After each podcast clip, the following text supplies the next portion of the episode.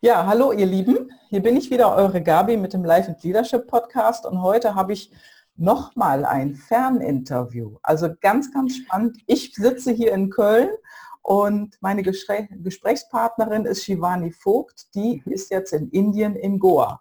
Hallo Shivani. Ja, hallo Gabriele. Grüß dich. grüße dich. Es ist ganz schön, dich mal so zu erleben, nicht nur über, über Facebook oder über Bildchen, sondern richtig konkret. Ja, ja, das ist wunderbar und vor allen Dingen, dass das mit dieser Technik hier so klappt. Da mhm. gehen wir jetzt mal von aus, dass alles super ist, weil Indien hat ja manchmal nicht so ein stabiles Internet. Genau. und äh, ja, werden wir einfach schauen, was passiert. Ähm, was machst du in Indien, Shivani? Ich bin Psychologin, mhm. ich bin Online-Psychologin und ja, die Frage, ich mag ein bisschen ausholen. Ja, ich habe schon jahrelang den Wunsch, dass ich mal einen Winter lang in Indien verbringe und habe mir irgendwann mal gedacht, Mensch, eigentlich könnte ich aus diesem Winter ja auch eine längere Zeit machen. Mhm. Und habe das jetzt so realisiert, dass ich wirklich für zwei Jahre auf Reisen unterwegs bin mhm. und dachte mir, Mensch, ich arbeite so gerne, dann kann ich doch auch arbeiten, während ich reise. Und das mache ich jetzt. Ich bin Online-Psychologin und mache das, was ich vorher in der Praxis gemacht habe, in der digitalen Praxis. Also mhm. ich unterstütze weiter ähm, Klienten, genau, und mache das jetzt online. Mhm. Das ist eine ganz spannende Sache. Wir haben ja äh, so im kurzen Vorgespräch gesprochen. Du hast ja irgendwann damit angefangen und dann sagtest du, es ist doch ein bisschen anders, wie du dachtest. Ähm, wie bist du denn auf die Idee gekommen, jetzt online so eine Praxis aufzuziehen und was ist anders, als wie du dachtest, dass es, mhm. ja, dass es anfängt? Also es ist so, ich habe eh schon vorher in meiner Praxis online unterstützt. Mhm. Zu mir kamen die ähm, Klientinnen oft auch von weit her. Die hatten ein, zwei, drei Stunden Anfahrt und damit die nicht jedes Mal immer herfahren müssen, habe ich auch schon mhm. da Online-Termine eingebaut. Also ich hatte da keine reinen Online-Begleitungen, aber ich war ähm, vertraut damit und ich habe gebloggt, ich war eh schon viel im Internet unterwegs mhm. und habe eigentlich so parallel zu diesem Wunsch, ähm, du hast gefragt, was ich in Indien mache, natürlich arbeite ich nicht nur, sondern ich bin da auch am Strand ähm, also ich genieße auch, ich tauche auch das, in das Leben hier ein. Mhm. Ähm, und ähm, Jetzt habe ich den Faden verloren. Ja, das war wahrscheinlich das Geräusch, was gerade so sich gemeldet genau, hat. Da wir, haben, wir haben hier so ein bisschen Umgebungsgeräusche, nur kurz mhm. zur Erklärung. Äh, mhm. Du bist im Hotel, oder? Genau, ich bin im Hotel und mir wollte gerade jemand eine Wasserflasche bringen. Ah, okay. Ja, das sind ähm, manchmal so die Unterbrechungen, die... Äh, genau. Ne? Ähm, der Faden war die Online-Praxis. Wie kam ich auf die Idee, online zu arbeiten? Das hat sich so parallel entwickelt. Dieser Wunsch, mal einen Winter in Indien zu verbringen und die Idee, das, was ich vorher so halb online gemacht habe, eben ganz online mhm. zu machen. Mhm das kam irgendwie so parallel und dann habe ich eine Plattform kennengelernt, dieses Spreadmind, genau. über das es auch möglich ist, das technisch relativ einfach umzusetzen. Ähm, ja, und dann habe ich es einfach gemacht, habe ich es einfach gewagt. Das ist ja immer so ein Ding, in den gewohnten ähm, Routinen zu bleiben oder auszusteigen und was anderes mhm. zu machen. Mhm. Wo warst du denn äh, ansässig? In der Nähe von Reutlingen, ne? Genau, die Praxis war erstmal in Reutlingen, dann bin ich mhm. nach Ehningen gezogen. Das ist die Stadt nebenan. Das ist bei Stuttgart, für die, ja, die ja. gar nicht wissen, wo das ist. Ja, ja und jetzt äh, seit vier Monaten in Indien, in Goa. Mhm. Genau. Liest es äh, anders zu leben, als andere das tun und du hast mhm. deine Praxis immer dabei, nämlich dein Laptop, genau. Programm, womit du deine Klienten auch sehen kannst und mhm. das Leben geht weiter. Ne? Genau. Eigentlich ganz einfach. ja, es gibt Dinge, die dabei einfach sind und andere, die nicht so einfach sind. Mhm.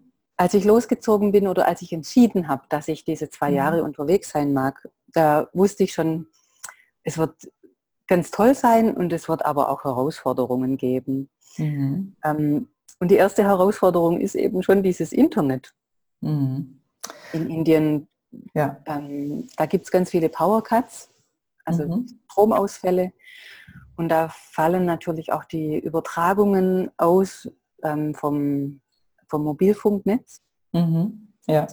Das heißt, wenn ich mich ähm, darauf verlasse, dass ich jetzt übers Handy ähm, die Termine machen kann, dann kann sein, dass irgendwie eine Unterbrechung stattfindet. Deshalb mhm. habe ich jetzt dieses Hotel gefunden, mhm. wo ich eine stabile Internetverbindung habe. Ja, ja, großartig. Ja, das ist so unterschiedlich, egal äh, wo man miteinander zu tun hat. Also ich habe kürzlich ein Interview geführt mit jemandem in Berlin und ich hatte dauernd Unterbrechungen zwischendrin. Äh, letzte Tage habe ich dann ein Interview gemacht mit äh, der Nicole Harder, die auf Bali war zu der Zeit. Das war eine mhm. gute Verbindung. Und jetzt wir uns mal überraschen, wie es bei dir ist. Also genau. ja, weltweit scheint es auf jeden Fall mittlerweile ein bisschen besser zu funktionieren als innerhalb von Deutschland. Das finde ich auch immer sehr spannend. Mhm. Unsere mhm. Infrastruktur hier ist auch nicht mehr so der Knaller. Ne? Was war denn so die größte Herausforderung für dich äh, mit deiner Online-Praxis? Ich sag mal, hast du jetzt nur noch online oder kommen auch noch, äh, wenn du dann wieder in Deutschland bist oder auch wenn du jetzt in Goa bist, äh, auch Patienten zu dir? Oder Klienten, ähm, sagst du ja? Mhm. Ja, beides. Mhm. Ähm, es ist so, dass ich immer mal wieder jemanden treffe, mhm. der meine Geschichte hört, der sagt, ähm, wäre das nicht auch was für mich?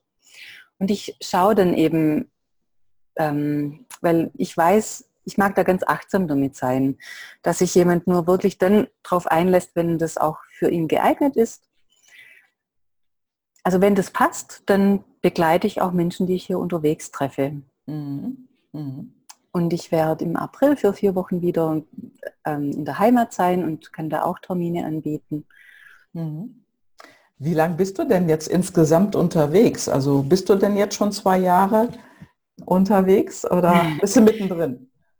Ich habe letztes Jahr im Januar entschieden, dass ich diese Reise mache mhm. und bin seit Ende November unterwegs. Mhm. Und es sollen zwei Jahre werden. Also so habe ich es mir für mich vorgenommen, das ist so ein Ziel, mhm. Nach den zwei Jahren quasi zu entscheiden, wie möchte ich denn danach weitermachen. Weil so ein neuer Lebensentwurf, der verändert einen ja auch. Ja. Und hm, die größte Herausforderung, das kann ich so gar nicht beantworten. Ich merke, es gibt immer wieder Herausforderungen mhm. und da bin ich sehr froh, dass ich Werte habe und Ziele, an denen ich schauen kann, wie möchte ich denn mit dieser Herausforderung umgehen. Mhm. Was sind denn diese Werte, die du für dich festgestellt hast? Mhm. also ein großer Wert, den ich habe, ist Einfachheit. Mhm. Dann ein anderes Natürlichkeit. Mir ist auch wichtig, ich bin sehr eigensinnig. Ähm, was ja schon mal nicht verkehrt ist, ne? ja, dass ich meinen eigenen Weg finde, dass ich mein eigenes machen kann. Mhm. Also da merke ich mehr und mehr, dass ich nicht so gut in Systeme passe, in mhm. denen das nicht gelebt werden kann. Mhm. Warst du denn mal in so einem System oder bist du schon immer selbstständig? Natürlich war ich ganz oft in Systemen. Das erste System, in das wir reingeboren werden, ist ja die Familie. Mhm. dann die Schule. Und dann, ich habe einen relativ auch unkonventionellen Lebenslauf. Ich bin erstmal Bauzeichnerin vom ersten mhm. Sieh an. ja, und dann habe ich studiert. Ähm, also diese Firma, ich war da in einem ähm, Ingenieurbüro, ist mhm. ja auch ein System. Ja. Ähm, dann die Schule, Berufsschule ist wieder ein System, die Universität ist ein System. Dann war ich die letzten sechs Jahre in der Klinik mhm. als Klinikpsychologin angestellt. Das ist auch ein System. Mhm. Ja, und ich muss sagen, es gibt aber auch in, in, allen möglichen Systemen doch immer wieder Plätze für Menschen, die gerne ähm, eine große Freiheit haben, sich Dinge einzuteilen. Also so habe ich da gearbeitet und habe ich sehr, das habe ich sehr geschätzt. Ja, jetzt ist es ja ein großer Schritt zwischen Bauzeichnerin und Psychologie. ne? Ich sag mal, hat das ja. auch miteinander zu tun. Ähm, und äh, wie bist du denn äh, darauf gekommen, dann was anderes zu machen? Was ist passiert? Mhm. Also ich habe damals entschieden, Bauzeichnerin zu werden, weil ich ähm, Mathematik liebte und weil ich ein sehr gutes räumliches Vorstellungsvermögen hatte. Mhm. Und das war auch eine gute Wahl. Mhm. Und das Schicksal hat mir dann die Möglichkeit gegeben, dass ich danach noch einen ganz anderen Weg einschlage. Und zwar war ich, ich sagte schon, meine Eltern sind selbstständig. Mhm. Mein Vater hat mich damals in die Firma reingenommen, als ich 18 war. Mhm. Also Was war das für eine Firma? Der hat aus einer Landwirtschaft raus ein Lohnunternehmen aufgebaut, wo er quasi mhm. für andere, ähm, für Geld quasi die Maschinen ausgeliehen hat. Ah, okay. Mhm. Und hat da dann daraus ein großes Industrieunternehmen, ähm, ein Recyclingunternehmen aufgebaut und er ist Konkurs gegangen. Mhm. Und ich hing damit drin. Mhm. Ja. Und ich sagte, ich mag jetzt nicht ähm, dafür gerade stehen, obwohl das nicht mhm. mein Ding ist. Mhm. Also ich war da nicht ähm, ausführend drin, sondern ich habe da war da ein bisschen blauäugig, mich da beteiligen zu lassen. Mhm. Und habe äh, entschieden zu studieren. Ja. Und habe lange überlegt, das, Architektur oder Psychologie mhm. und habe mich für Psychologie entschieden. War ja. eine Bauchentscheidung. Ja, ja, das ist ja auch ein, ein Riesenbreak, ne? in so ein ja. Unternehmen reinzukommen, äh, wo Maschinen verliehen werden und dann geht man Konkurs. Ich sag mal. Mhm. Ja, das war ziemlich einschneidend. Mhm. Es war auch nicht so leicht. Ich war damals, also ich hatte auch Suizidgedanken. Wow. Das wow. war für mich damals eine Lösung aus diesem Problem raus. Mhm, mhm. Ja, und das ist ja dann endgültig, ne? Und das Problem geht ja mhm. irgendwann vorbei. Ich sag mal, du hast dann ja. entschieden zu studieren, Gott sei Dank. Genau. Und äh, bist Psychologin geworden, ja. Bin Psychologin geworden, genau. Und mittlerweile hat sich auch dieses Problem aufgelöst, weil sich aufgetan hat, dass Familienmitglieder, die ähm, nicht das Vermögen haben, für das sie da haften, dass mhm. das sittenwidrig ist, die in die Haftung zu nehmen. Mhm. Also war ich da auch draußen. Ja, und dann habe ich mir eben was aufgebaut als Psychologin. Mhm. Großartig. Mhm. Also hast du das so, also damals hast du das wahrscheinlich als großen Schritt empfunden. Wie, wie siehst mhm. du das denn heute, wenn du mal so zurückschaust? War das so eine natürliche Folge oder was kann man damals, sich vorstellen? Nee, damals, ähm, also ich hatte damals auch schon Unterstützung. Es war keine Therapie, aber es war eine Frau, der ich sehr vertraut habe, die Penny McLean. Ah, okay. ähm, eine, spirituelle Lehrerin, die mich da sehr unterstützt hat, an mich zu glauben damals. Mhm. Mhm. Ähm, das ist ja so ein Punkt, den tun wenige Menschen. Also ich sag mal, wir ja. hadern oft immer ne, mit mhm. unserer inneren Stimme, oh nee, das kann ich mhm. nicht. Und ja, weiß ich nicht. Das ist schön, ja. also, dass du das sagst, dass du dir Unterstützung geholt hast. Und äh, dann ging es weiter. Ne? Und heute natürlich, wenn ich mhm. zurückschaue, dann sehe ich diesen einen Weg, den ich gegangen bin. Mhm. Aber damals, als ich in den Problemen steckte, da war ich zum Teil sehr verzweifelt, weil ich diese Lösungen ja nicht hatte, weil ich auch keine Lösung gesehen habe und mhm. auch weil ich in mich nicht so das Vertrauen hatte. Das ist erst mhm. gewachsen mit der Zeit. Mhm. Ja, das glaube ich. Also und es ist ja auch wirklich ein, ein riesen den du gemacht hast äh, von so einem Industrieunternehmen äh, in eine psychologische Praxis hinein. Ne? Das ist ja auch mal was ganz, ganz anderes. Genau. Mhm. Aber es ist mein Ding. Mhm. Wahnsinn. Und was machst du heutzutage äh, als Online-Psychologin hauptsächlich? Gibt es da so ein Gebiet, was man eingrenzen kann? Ja, es gibt ein Gebiet, das man eingrenzen kann.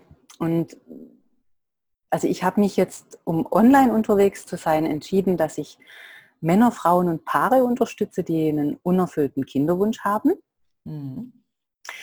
Grundsätzlich ist aber das, was ich tue, einfach geeignet, ähm, emotionale Blockaden zu lösen. Mhm. Ja.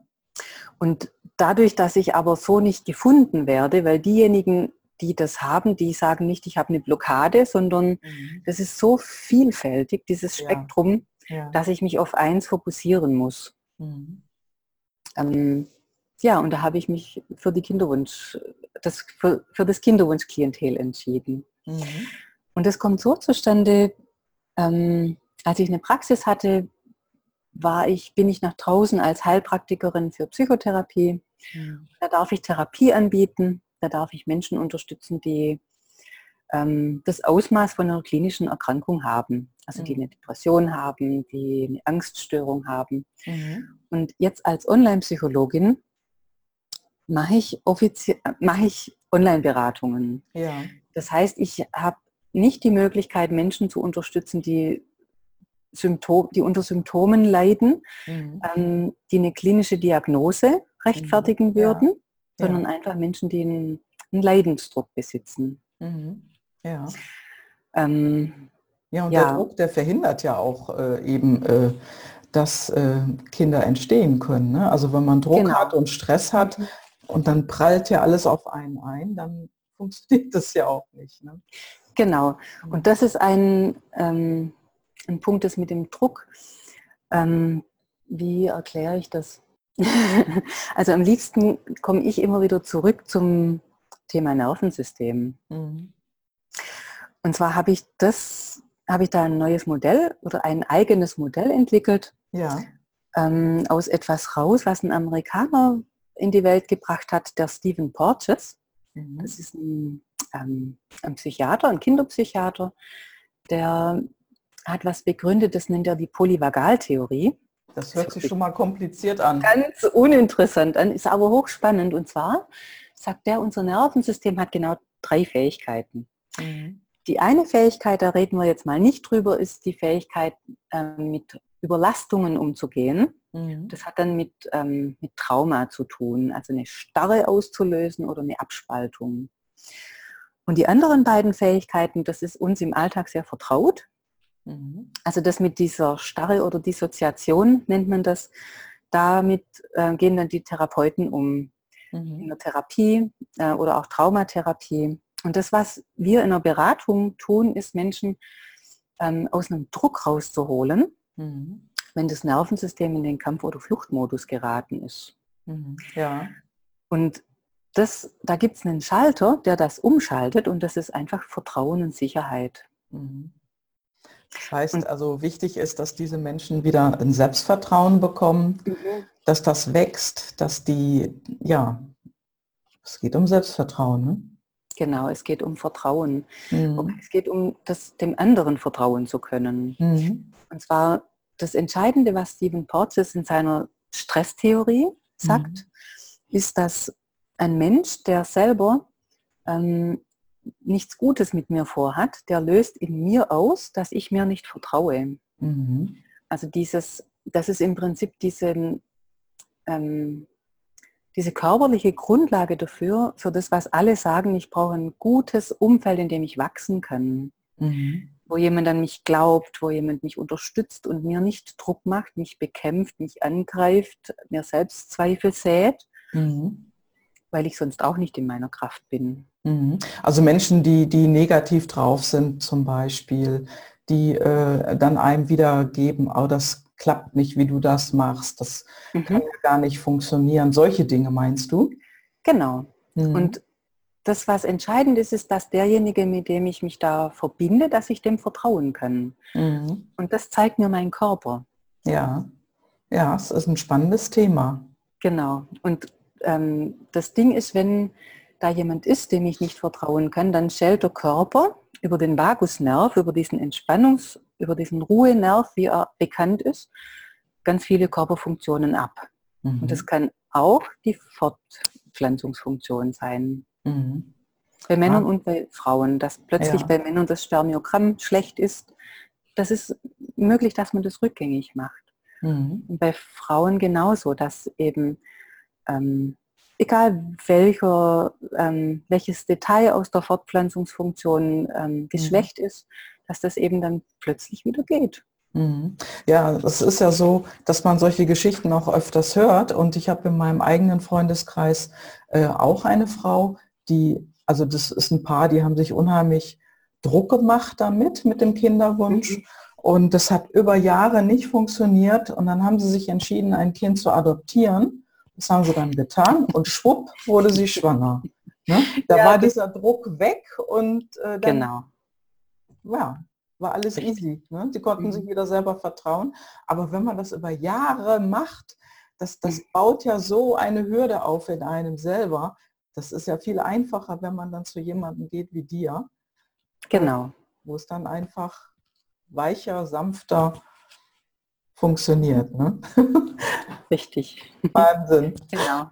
Wahnsinn. Gibt es denn in der Richtung auch äh, ein Vorbild äh, für dich oder gibt es da jemanden, der dich positiv beeinflusst hat auf diesem Weg jetzt? Hm, das mit den Vorbildern. Mhm. Ich habe da Vorbilder, die sind, also ich merke, dass ich die immer wieder wechsle. Mhm. Die Penny McLean war ganz lange ein Vorbild. Das dachte ich mir, ja. Momentan ähm, habe ich zwei Vorbilder. Das eine ist der Stefan Mierat, mhm. den ich ganz toll finde, einfach ja. weil er auch einen eigenen Weg gegangen ist. Den kennst ja. du auch. Ja, den kenne ich auch, genau. Ich finde den einfach toll, mhm. weil er auch auf Werten basiert ähm, vorgeht und ähm, ja, weil er solche Worte in den Mund nimmt wie Demut. Ja. Ähm, also solche, was man früher für spiritu spirituell hielt. Ja. Und das ist mir eben auch wichtig, ähm, das sind Werte, die mir wichtig sind. Mhm. Ja, genau. Klasse. Und ein anderes Vorbild ist der äh, Andreas Krüger, heißt mhm. er. Mhm. Das ist ein Heilpraktiker, beziehungsweise er leitet die Samuel Hahnemann ähm, Heilpraktikerschule in Berlin. Ah, okay. Und er ist ein Therapeut, also er lehrt nicht nur, sondern er ähm, ist auch als Heilpraktiker tätig. Mhm. Ich war immer eine Therapeutin, die auch viel von sich eingebracht hat. Mhm. Und bei den mhm. Psychologen ist es nicht immer so, die halten da nicht so viel davon, also mhm. nicht alle. Er hat mir da die Sicherheit gegeben, dass das okay ist, dass das mhm. in Ordnung ist. Mhm. mhm. Das dass ist großartig, wenn man so eine Stütze bekommt, äh, der jemand, der einem hinter einem steht und der dann sagt, das ist alles super, was du machst, mach weiter so. Ne? Also das, was mir bei dem auch gefällt, ist, dass er nicht über andere ähm, schlecht redet, sondern dass mhm. er sagt, die und die und die, die sind alle gut. Mhm. Ich habe, also das zeigt einfach, er hat eine Sicherheit in sich. Mhm. Er muss die anderen nicht niedermachen, sondern er kann die hochheben und sagen, der ist dafür gut, der ist dafür gut. Mhm. Und das ist was, was mir auch sehr mhm. entspricht. Mhm. Und eben, dass ich mich zeigen kann, dass ich sagen kann, ähm, ich habe auch schon dran gedacht, mir das Leben zu nehmen. Mhm. Aber das ähm, ist lange her, das habe ich mhm. überwunden, das kann man überwinden. Und ich glaube, das macht einen glaubwürdiger. Mhm. Ja, ja, ich sag mal, wenn man so eine, einen eklatanten Einschnitt erlebt hat wie eine Insolvenz, das macht ja etwas mit dir. Das macht ja etwas mit Menschen, die so etwas erleben. Das ist ja, ähm, ja, wenn man da keinen Ausweg herausfindet, Mhm. Ne? Dann kann es sein, dass man so vor so einem Schritt möglicherweise steht. Ne? Es trifft nicht jeden, Gott sei Dank, aber es gibt Menschen, die denken dann eben daran, ja. Ja, ich habe das für mich einfach so abgespeichert. Das war eine gedankliche Lösungsmöglichkeit, die ja dann aber nicht... Ähm, ich habe andere Lösungen gefunden, zum Beispiel diese Stolpersteine, die meine Eltern damals hatten, mhm. anders anzugehen. Ja, Gott sei Dank. Genau. Mhm. Ja. Was bedeutet denn heute Erfolg für dich? Erfolg. Mhm. Ähm, also ich merke, Erfolg ist für mich, dass ich meine Ziele erreiche. Mhm. Und Ziele können ja ganz unterschiedlich sein. Mhm. Die Ziele von meinen Klienten sind ja zum Beispiel, dass sie schwanger werden, dass sie ein Kind bekommen. Ja. Und für viele sind Ziele einfach nur Geld zu verdienen. Mhm. Ja, da fehlt ja das Ziel, hinter dem Ziel. Genau. Aber wozu das Geld? Genau. Was will ich denn damit machen? Ne? Für mich ist Geld verdienen ein Mittel, zum, um meine Ziele zu erreichen, zu mhm. erfüllen. Und momentan lebe ich ja dieses eine Ziel, diese Reise. Und was ich merke, ähm, ein wichtiges Ziel, das ich hatte, das ich auch ganz gut jetzt mittlerweile ähm, umsetzen kann, ist Beziehungen gestalten zu können. Mhm. Das merke ich, das habe ich nicht so gut gekonnt. Was heißt das denn? Was heißt Beziehungen gestalten können? Also du, du bist ja nicht alleine unterwegs, nehme ich, ich an. Ne? Genau. ich bin mit meinem Mann unterwegs. Mhm. Ähm, und ich meine jetzt gar nicht so sehr meine persönliche Beziehung zu meinem Mann, gehört auch mhm. dazu. Mhm. Ähm, ich meine vor allem, ich war jahrelang auch krank. Ich hatte ganz stark Migräne mhm. Und habe festgestellt, das lag schwerpunktmäßig daran, dass ich eine vergiftete Beziehung hatte zu einer Freundin und habe das gar nicht erkennen können. Ja. Und zu diesen Beziehungen gestalten können gehört für mich erstmal dazu, das äh, wahrnehmen zu können. Also da keinen Tunnelblick zu haben, sondern das sehen zu können. Mhm. Das ist, ja, das ist ja auch ein großer Schritt, ich sage mal, diese Selbstreflexion zu haben, mhm. zu merken, woran krankt es wirklich und dann den nächsten Schritt zu gehen, sowas anzusprechen. Ne? Ich mhm. sag mal, das sind ja auch äh, Dinge, die haben auch mit Selbstbewusstsein zu tun. Ne? Genau, richtig. Und in welcher Zeit war das denn? War das in der Zeit, wo du noch in äh, dem Unternehmen gearbeitet hast, in dem Industrieunternehmen, äh, wo du da tätig warst oder war das dann später? Es war zu Beginn meiner Selbstständigkeit. Mhm. Ja, deshalb hört man sehr oft, dass es dann mhm. gerade, wenn jemand anfängt, sich selbstständig zu machen, ganz andere Schritte zu gehen, dass es da auch Gegenwehr gibt im Freundeskreis. Ne? Mhm. Da wechseln auch Beziehungen. Also Beziehungen ja. brechen weg. Genau. Andere gestalten sich neu. Aber erst denkt man, oh Gott, jetzt verliere ich meine Freunde. Mhm. Weil mit denen kann man gar nicht mehr so reden. Ne? Ja, mhm. oder es zeigt sich, ähm, dass jemand einen nicht wirklich unterstützt. Mit Worten mhm. vielleicht schon, aber ja. nicht mit dem, wie man, wie der andere da dahinter steht. Ja. Jemand ja. so hintenrum dagegen arbeitet. Mhm. Wow, ja, das ist eine ganz, ganz schöne Hürde. Mhm. Genau. Und von daher, also Beziehungen gestalten zu können, ähm, hat viel damit zu tun, sich selbst zu kennen, zu sagen, welche Bedürfnisse man hat und die klar zu vertreten, mhm. selbstbewusst. Ist dein Selbstbewusstsein gewachsen? Auf jeden Fall. War eigentlich eine völlig überflüssige Frage, das ist mir schon klar. Aber also, einfach mal ansprechen. Genau. Was ähm. würdest du denn sagen, äh, auf einer Skala von 1 bis 10, wenn 1 dein äh, wenig Selbst- oder gar kein Selbstbewusstsein ist und 10 ist ganz viel, wo stehst du da heute? Oh, wo stehe ich da? Ich mag das eigentlich gar nicht als einen festgelegten Punkt mhm. ausdrücken, mhm. sondern ich merke, es gibt Bereiche, da bin ich sehr selbstbewusst. Mhm. also bei zehn kann man sagen? Bereiche, da bin ich vielleicht bei drei oder vier. Ja, wobei es für mich aber auch kein Problem ist, sondern ich mhm. finde es normal. Ich also früher dachte ich immer, ich muss, ich habe mir selber Druck gemacht, ja. ich muss so oder so sein. Mhm. Und heute kann ich einfach sagen, damit bin ich noch unsicher, das kann ich noch nicht oder da brauche ich Unterstützung. Mhm. Ja, dieses Funktionieren hören wir ja oft heute. Ne? Also mhm. da musst du so sein, da musst du so sein, der perfekte Körper, das perfekte Aussehen, die perfekten Haare, keine mhm. Ahnung, also das kriegt man ja überall mit. Die sozialen Medien sind voll, voll davon und das hat natürlich, das macht natürlich was mit uns. Ne? Das macht Druck. Mhm. Und äh, dann haben wir davon ja schon eine ganze Menge, wenn man quasi als Jugendliche ähm, diese Dinge alle verfolgen will. Ne? Hast du auch Richtig. junge Leute in, in deiner Praxis oder sind das dann hauptsächlich die Personen, die dann den Kinderwunsch haben? Ich habe auch junge Personen in der Praxis.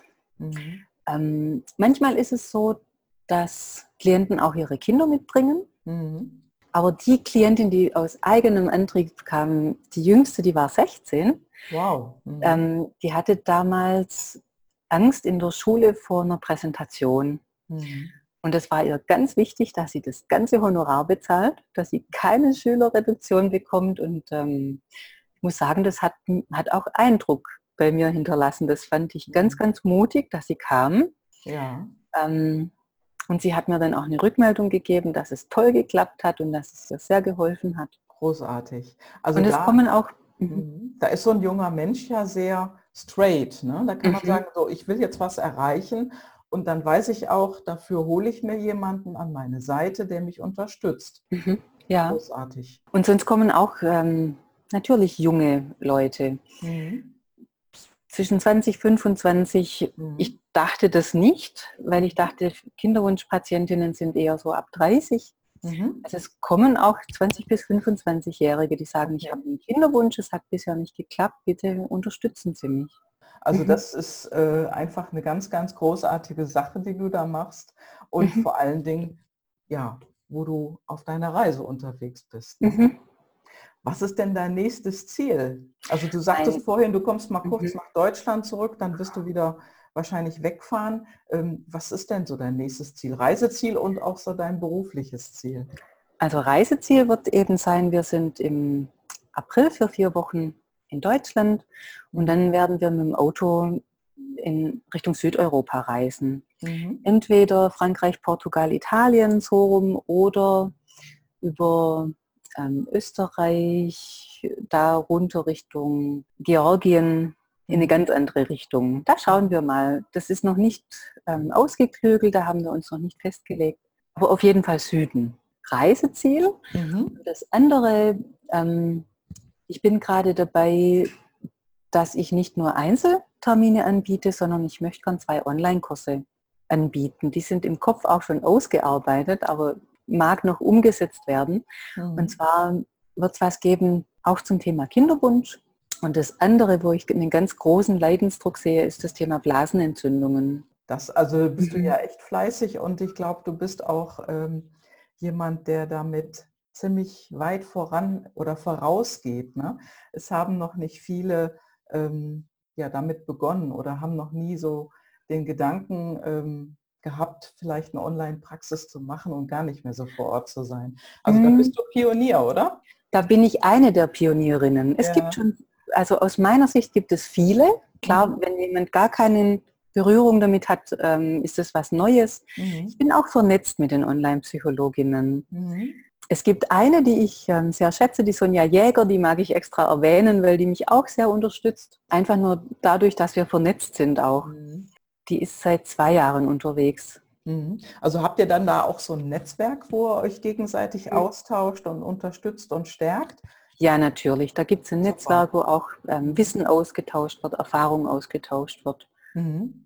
Und wenn jemand mehr dazu wissen möchte, der kann dich kontakten? Ja, sehr gerne. Mhm. mhm. Ja, Klar. prima. Da werden wir das mhm. mit in die Shownotes hineinnehmen und dort mhm. erwähnen. Ne? Okay. Gerne. Ja, klasse. Ja, wir sind wir schon recht weit fortgeschritten hier in unserem Gespräch. Mhm. So gegen Ende habe ich immer hier ja. so ein paar Karten. Die werde ich jetzt noch mal mischen, damit du siehst mhm. hier, ähm, die sind nicht ausgeguckt, sondern die mische ich jetzt und äh, dann ziehe ich mal die erste Karte. Gerne. Ah, das passt ja. du verreist, du bist ja unterwegs. Welche drei Dinge dürfen in deinem Koffer nicht fehlen? Welche dürfen nicht fehlen? Mhm. Ich mag jetzt nichts Berufliches sagen. Mhm. Also ich brauche unbedingt mein eigenes Kissen. Ja. Das schätze ich sehr. Mhm. Ähm, das hat was auch mit Gerüchen zu tun, dass ich, also das merke ich jetzt, dass ich äh, meinen Geruch habe, wenn ja. ich schlafen gehe. Was darf noch nicht fehlen? Ihr seid wahrscheinlich auch viel in Hotels, oder? Ähm, mehr in Gasthäusern oder Pensionen. Ja, kleinere Sachen. Ne? Mhm, in kleineren Sachen. Ich mag eher so familiär unterwegs ja. sein. Äh, jetzt zwei andere Sachen, die nicht fehlen dürfen. Was ich merke, was ich auch sehr schätze, ist ein Taschenmesser. Mhm. Ja, das darfst du ja auch dabei haben. Also solange du nicht fliegst, mhm kommst du nicht durch eine Kontrolle und dann kannst du es natürlich auch dabei. Genau. Mhm. mhm. Und was ich noch schätze ist, das habe ich gerade überlegt, sage ich das überhaupt? Ich sage das, ich habe ein Raumspray dabei. Ja. Das, das ist Super. so ein ja. biologisches Raumspray, das, ähm, das keine Chemie enthält mhm. und das in kürzester Zeit diese, die Qualität vom Raum verändert und mhm. das mag ich sehr. Mhm. Also ich merke jetzt gerade bei dem, was ich erzähle, ich bin ein sehr großer Geruchsmensch. Mhm. Das wusste ich noch gar nicht so. Ja, ja, ja klasse. Ein Raumspray habe ich auch. Also ich habe mhm. ähm, äh, Lavendelduft in so einer mhm. kleinen Sprühflasche, den nehme ich auch mit, ja. Mhm. Ja, ja, klasse. Du bist nicht alleine, wie du siehst. okay, ich mische nochmal, dann nehmen wir die nächste Frage. Oh, die ist auch sehr schön. Stell dir vor, du bist jetzt 90 Jahre alt mhm. und schaust auf dein Leben zurück. Was mhm. würdest du gerne sagen? Ich meine, du hast ja erst die Hälfte erreicht, also wenn überhaupt. Ja. Was würde ich gerne sagen? Mhm. Ich würde gerne sagen, dass es, es war ein schönes Leben. Mhm. Es hat mhm. sich gelohnt. Ich bin glücklich. Ich möchte sagen, ich können, ich bin glücklich. Ja, das ist sehr schön. Mhm. Nächste Frage. Über welchen deiner Charakterzüge stolperst du und welche Herausforderungen siehst du da drin? Wow. Die Frage hatte ich auch noch nie, muss ich ganz ehrlich gestehen. Meine Charakterzüge. Mhm. Das ist was, was ich vorhin schon erwähnt habe. Ich bin ein ziemlicher Dickkopf. Mhm. Ähm, ich bin sehr eigensinnig. Mhm. Und manchmal habe ich mit dieser Eigenschaft auch schon gekämpft. Mhm. Aber das ist letztlich das, was mich dahin gebracht hat, wo ich jetzt bin, dass ich eben nicht überall mitgemacht habe. Mhm. Das ist irgendwie auch so im Zusammenhang mit was anderem. Ich habe auch so eine Seite, die ist lange auch sehr, durchaus sehr angepasst. Mhm. Und dieser Eigensinn, dieser Dickkopf, mhm. macht es mir unmöglich, dass ich lange in der Anpassung drin bleibe, sondern irgendwann muss ich da raus. Mhm. Ja, das ist so ein Antreiber, so ein innerer Antreiber. Ne, das ist ein da Antreiber. Mhm. Mhm. Ja. das ist ja ganz spannend. Ich spreche auch häufig über unsere intrinsische Motivation, über unsere Personal Life Driver. Mhm. Äh, ziehen einen ganz schön manchmal vorwärts, wenn man dann bestimmte Dinge einfach ändern möchte in seinem Leben. Ne? Genau. Ja, ja, sehr spannend. Ja, Shivani, Ganz, ganz herzlichen Dank für dieses Gespräch. Ich fand es großartig und das äh, finde ich auch. Vielen Dank an dich für deine Einladung. Ja, sehr gerne. Und äh, ja, wir bleiben einfach mal locker in Kontakt. Ich bin gespannt, mhm. wo deine Reise hingeht. Ich werde das auch mal ein bisschen verfolgen und mhm. wer weiß, vielleicht haben wir dann, wenn deine Reise zu Ende ist, noch mal ein Gespräch, wo du oh, gerne. Mhm. über deine Erfahrung berichtest. Mhm. Ja. Danke, Shivani. Schöne Grüße nach Indien. Das richtig aus. ja, genau. Gute so, Zeit für dich, Gabi. Ja, vielen Dank. Dann drücke ich jetzt mal auf den Stoppknopf. Ja, das war es heute wieder mit einem Interview in meinem Podcast. Und vielen Dank, dass du wieder eingeschaltet hast. Und wenn du Fragen hast zu deinen inneren Antreibern, was dich vorwärts bringt, was dich hindert, dann melde dich bei mir oder komm zu einem Impulsabend und wenn du mehr wissen möchtest, wenn du durchstarten möchtest, melde dich ebenfalls bei mir, dann sprechen wir auch über Coaching. Denn das ist wirklich, wirklich wichtig, dass du dir Unterstützung holst. Gerade im Interview hat äh, Shivani das genauso gesagt. Sie kam nicht raus aus ihrer Soße und hat sich Unterstützung geholt. Ja, ich wünsche dir auf jeden Fall gutes Vorankommen. Melde dich gerne bei mir und wir sprechen in aller Ruhe über den nächsten Schritt. Das war's für heute. Ich wünsche dir ein schönes Wochenende, denn heute ist ja Freitag und äh, eine gute Zeit. Bis dann. Ciao, ciao.